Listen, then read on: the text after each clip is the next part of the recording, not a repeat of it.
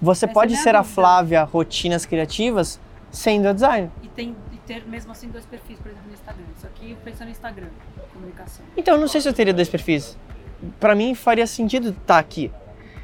Você é uma pessoa que é designer, mas dentro disso, você estuda produtividade.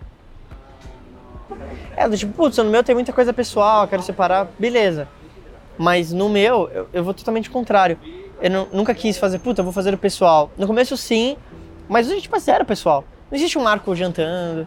Imagina o seguinte, eu, Marco, posso ser o cara do marketing e falar de mentalidade. Tipo, você não precisa separar nesse sentido. É como se fosse assim, imagina o Bernardinho fazendo palestra. Ele não dar uma palestra técnica sobre vôlei. Ele fala sobre motivação, ele fala sobre técnicas de venda. Tipo, meio que. Quando você para pra ver, fala assim, não tem nada a ver. Mas tem. Você não precisa separar isso. Tipo, vai estar muito claro. Opa, tudo bom? Aqui é a Flávia, eu sou designer e hoje eu quero falar pra você de três formas que eu arranjei dentro do meu, do meu negócio para ser mais produtivo. Só que essa dica vai ser para qualquer pessoa. Mas você pode falar sempre que você é designer. E aí já tá implícito. Se a pessoa precisar de alguma coisa, naturalmente ela vem. Sabe? E aí, onde você pode mostrar também? Fazendo designs fodas da- de como você organiza seu conteúdo de produtividade. Só que, de novo, qual que vai ser a promessa? Putz, você vai ajudar as pessoas a talvez como atingirem alta performance sem abrir mão da qualidade de vida. Então qual que vai ser a promessa? Vou ajudar você a como ter mais tempo, mais qualidade de vida para que você possa correr no domingo e comer num restaurante italiano de sábado. Você vai achar promessa. E aí o que, que você vai falar? Você vai falar basicamente de produtividade, dessas coisas todas. Você, você pode ir transitar entre várias coisas diferentes. Mas, de novo, sempre falando que você é designer. Você é uma designer que estuda produtividade, barra mentalidade, barra empreendedorismo. É diferente, por exemplo, se quiser ser, ah, eu quero ser a especialista em design. Aí seria uma outra coisa. Aí faria sentido separar. Mas aqui não. Então, quando você falar de rotina, você pode falar da sua rotina de design, mas de um jeito que aplique para qualquer pessoa. Essa é a sacada. Então, por exemplo, olha, então, eu tô aqui na minha rotina e como designer consigo trabalhar de qualquer lugar e tal.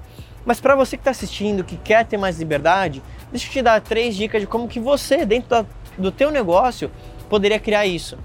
Aí você vai falar, ah, bom, dentro do teu negócio, ah, procure delegar. Não sei, sabe? Então você vai usar a tua rotina para falar com qualquer pessoa.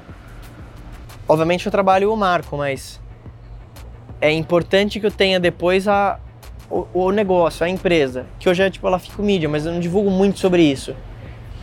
Então, até como em termos de conteúdo, por exemplo, um, um dos caras que eu gosto é o Digital Marketer lá, que tem um cara chamado Ryan Dice, que é super conhecido mundialmente. Então é o Ryan Dice da Digital Marketer. Ele não deixa de construir a marca pessoal dele, mesmo sendo um cara da empresa. Ele continua crescendo. É o Gary Vee da VaynerMedia. Então ele canaliza a marca pessoal dentro de um business.